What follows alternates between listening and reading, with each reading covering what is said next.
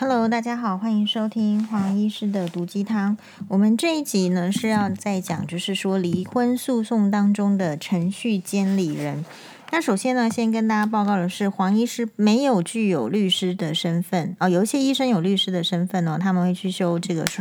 这个这个学士后法律，然后有也有考到这个律师的。我们有一个学妹。他也是眼科医师，然后他也有在修这个法律，但我不太知道他考到律师了没有哈。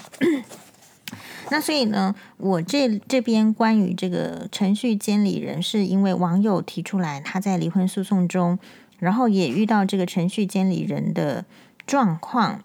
他没有明确说是什么状况，但是他请我讨论程序监理人这个部分。那黄医师已经丢了这个，黄医师曾经在新闻哇哇哇里面提到的，呃，这个程序监理人的部分的影片给他，然后他说他已经看过喽。那所以黄医师这边呢，再来做一个完整的我的经验，并不是一个法律上的意见或者是律师的意见，但是是黄医师的意 的经验来分享，就是说什么是程序监理人，然后我们那时候为什么遇到这个程序监理人。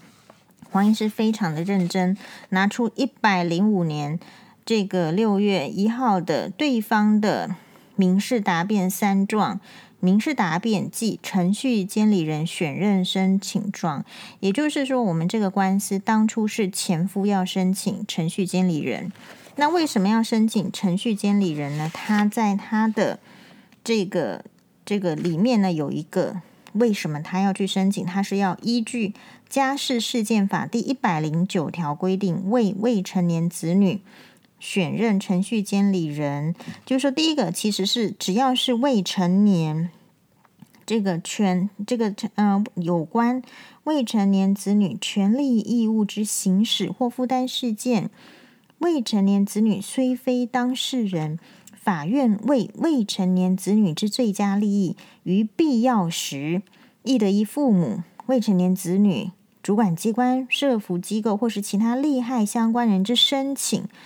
或依职权为未成年子女选任这个程序监理人。所以，这个第一个就是说，告诉我们说，哎，这个是反正就是未成年呐。然后，如果有人想要给他申请的话，是为了保障这个最佳利益。那第二个是说，为什么呢？因为小孩子，比如说像我们那个时候，他自己对方是提说两岁尚属年幼。无法表达自己的意见，哈，所以未免未成年子女对于父母忠诚之忠诚困扰，及确保子女之最佳利益之诠释能融入子女观点，这边我就要说他废话，因为我们才两岁，没有没有办法，不太会讲话。程序监理人凭什么能够帮我的小孩说什么融入我的小孩的观点？这句话我就打叉。他说：“妥或者是妥善安排子女之照顾以及探视等事项，避免不当干扰，然后，嗯、且为保持其最佳利益，保障其就是说他的听审权跟意愿。总而言之呢，就是要讲得好听啦，就是为了保障这个程序监理人。我相信在某一些 case，他确实是有程序监理人的必要性，比如说可能。”比较大的，然后卡在这个爸爸妈妈之间，没有办法说出子女的争议，可能真实的意意思，可能需要第三者来做一个居间的访谈。那所以这个程序监理人呢，就是对方说要嘛，那我们也不能就是说不要，好像也没有很强烈的理由说不要，因为其实都说得很好听，是为了小孩的这个最佳利益。好，但是我们就来跟大家报告，然后呢，他会。就双方就是说好，既然都同意要请的时候呢，诶，第一个你要坚持住，就是要申请的人去付钱，因为这个程序监理人是需要额外付钱的。那没有理由说，其实你你不是你想要的，或者说他的报告也不见得对你有利，然后你还要来出这个钱。所以我觉得，其实就是谁想要请，就谁去出这个钱吧，除非说你们觉得可以一人出一半。然后呢，截至他会给你一个造册。叫做程序监理人的名册，诶，然后里面呢，比如说像我们的话，就是会有所有的这个台北市地区，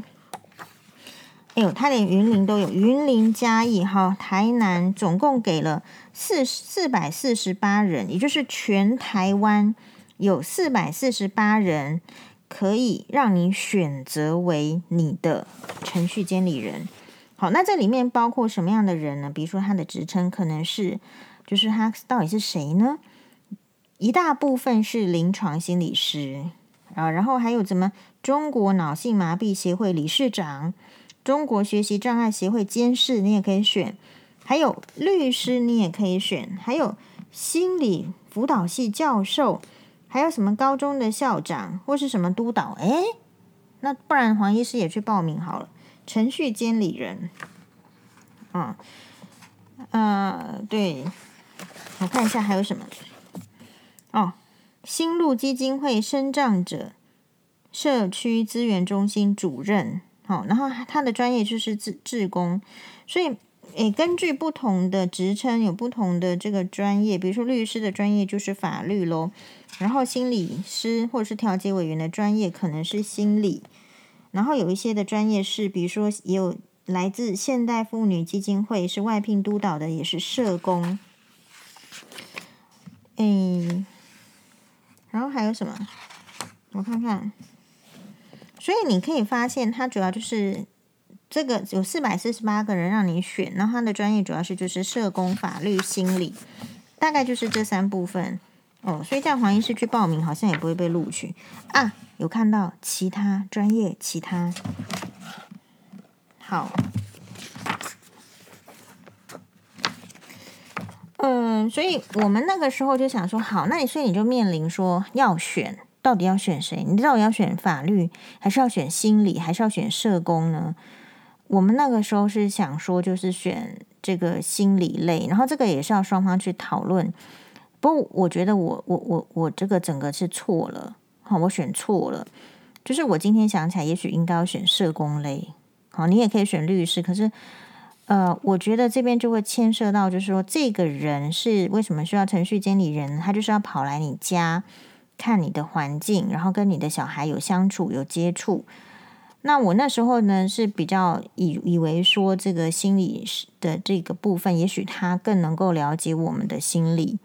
但我后来发现，就是我的经验呢非常的糟糕，然后我觉得我错。假如说再给我选一次的话，当然不会有再选一次的这个状况。我不会选心理类的，我会选社工。为什么？嗯，这样子可能对于其他就是说心理师很这个不好意思，但是我们说了，我们今天这个节目是分享黄医师的经验。我觉得同样是心理师或者是社工师。我感觉社工师他平常更在各个家庭去跑，然后比如说黄医师以前在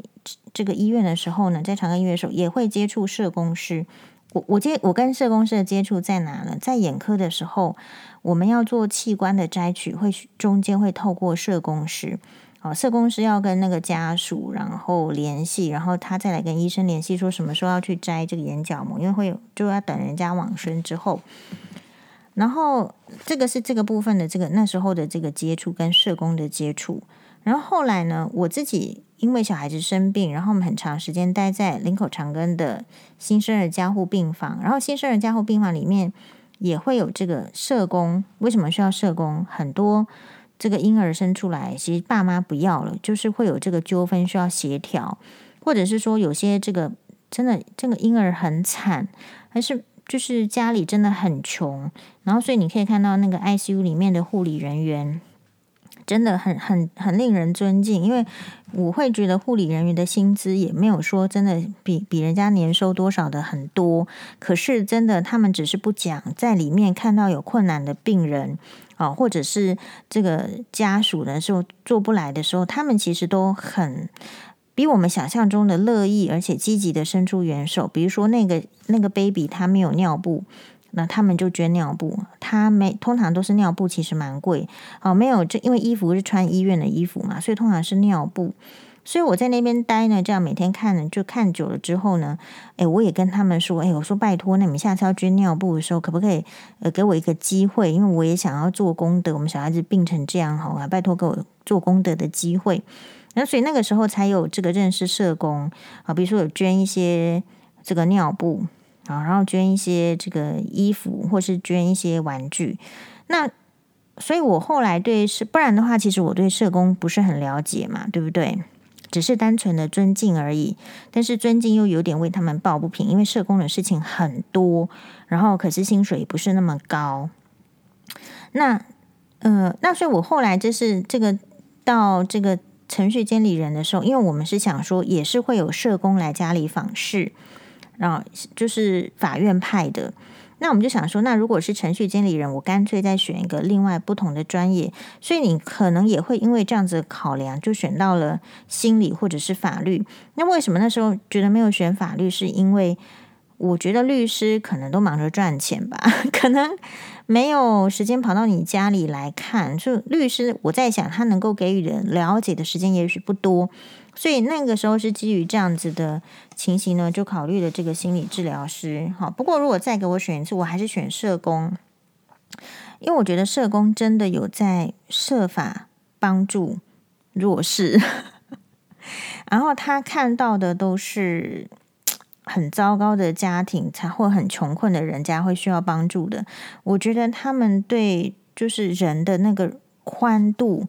容忍度会比较大。比如说，很多人在面临就是那个社工要到家里访视的时候，都会很担心自己达不到标准。比如说，会不会觉得说房子诶不够好啦，或者是什么玩具不够多，或是怎么样，都会有这样子的压力。但是其实不用，好，因为对对社工来讲，这个环境只要是安全的，然后是有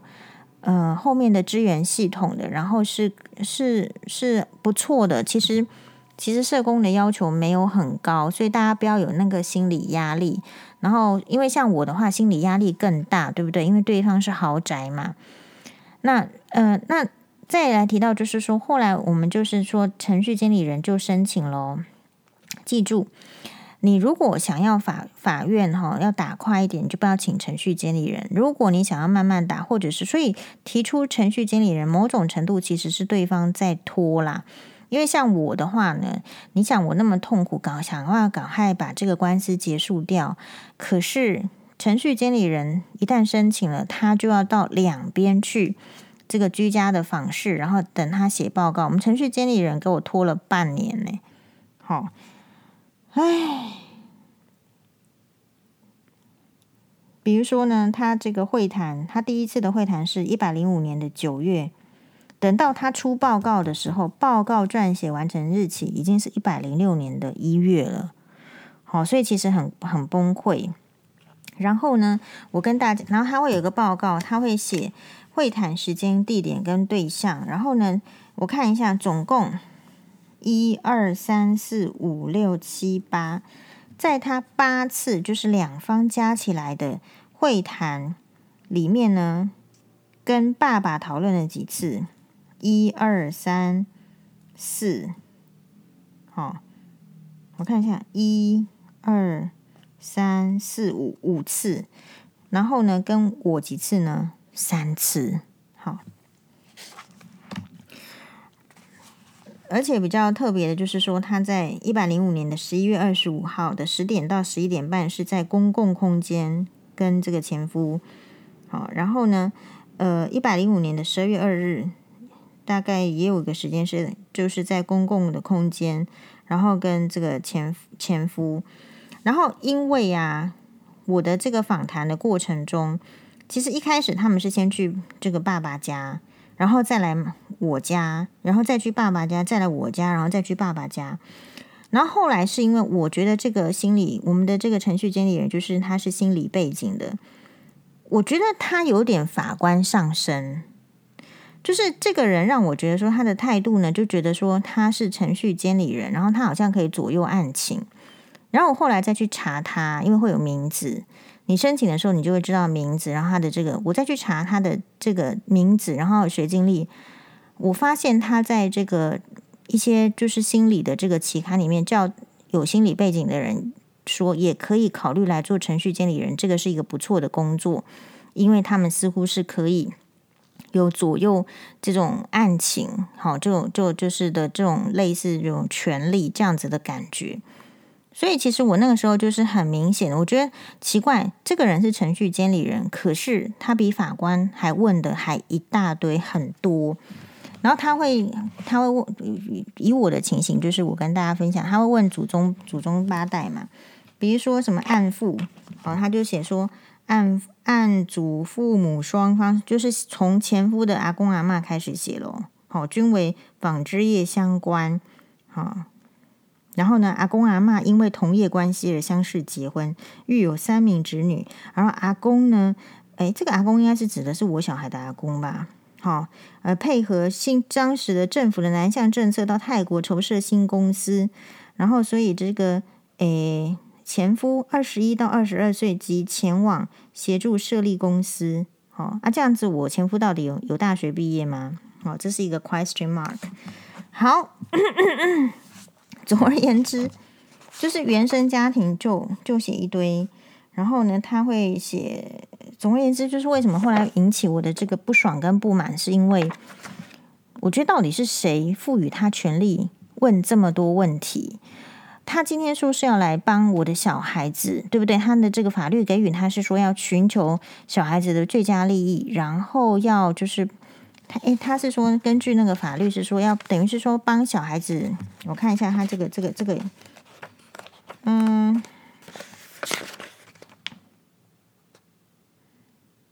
就是确保，就是保障其表达的意愿，还有听审权。就是他代表的是小孩子的表达意愿跟听审权。可是那个时候我的小孩子才两岁，其实也没有什么表达意愿。所以他想要表达的是谁的意愿呢？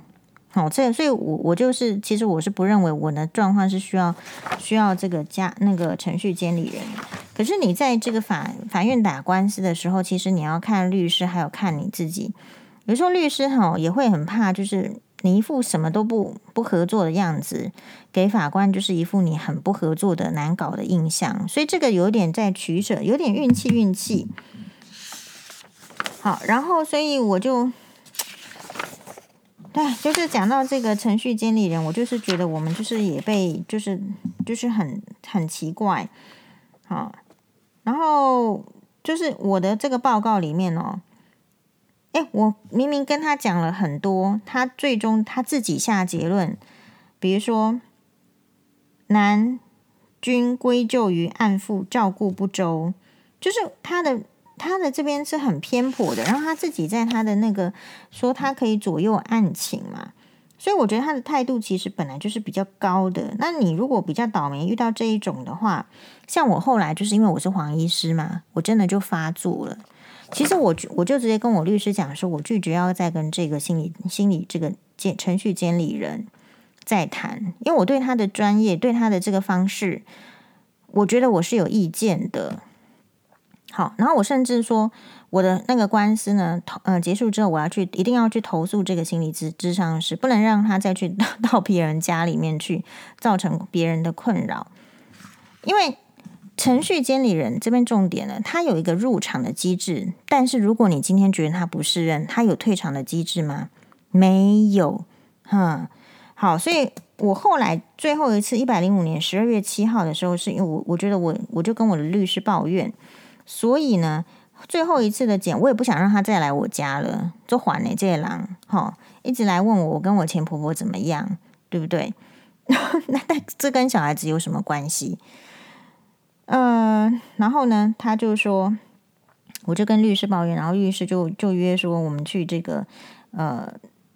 这个律师事，不然就是他陪同，然后在律师事务所谈，不然真的是很偏颇。你跟他讲什么，然后他其实不会站在你这个立场，所以你遇到社工、遇到程序监理人，其实是蛮蛮运气的。好，然后呢，最后给你搞了这么久，对不对？八次。本来说说是两三万，后来他竟然开开出来的那个价格单是要到四五万，对不对？然后是法官英明把他挡下来说，反正不管他开多高的价格，最多我们就是两三万。所以最终这个 case 前夫去缴了三万。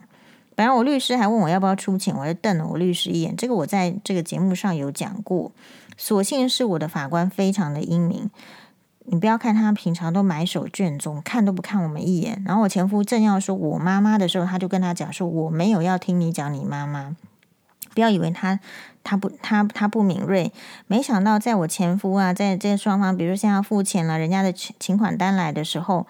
呃，前夫在那边就是没有要要要要付钱的样子。我律师问我要不要付钱，然后这个法官我觉得很棒，他那时候就说了一句话，他说：“啊，上次是谁说要付钱的时候说这么大声，现在真的要付的时候又丢起来。”所以我必须给这个法官拍拍手，哈，他是我这个那个案件里面，我觉得印象最深刻的两句话就是。当我前夫说要说我妈妈的时候，他说我现在没有要听你说你妈妈。然后第二个就是这个请款的事情，他马上就出来说，也都没有人要付钱嘛。他马上说上次是谁说要请程序监理人的时候说要先付，说的那么大声，现在真正要付钱的时候又丢起来呢。啊，这是我印象最深刻的。所以总而言之，他呢在程序监理人里面，你还是得给他东西。他的评估包括互动。包括就是会谈的这种行为，他会描述，然后教育照顾计划这个，然后这个就是说大话了。然后像像像那个什么，是上个礼拜双八去那个前夫家，好像说是在跟用在跟在跟菲佣一起拔草。把把那个他们那个一楼前面的那个花园的拔草，然后辛巴抱怨说他都快掉下去那个楼梯，结果佣人还不来扶他，然后这个前夫在二楼在露营，好，那所以那些所以这一些东西你看看就好了，写是这样写，到底人家有没有这样做哈？教育照顾计划，然后还要再提支持系统、经济能力及居住环境，然后他有这个总结跟建议，好。但是我觉得，就是说，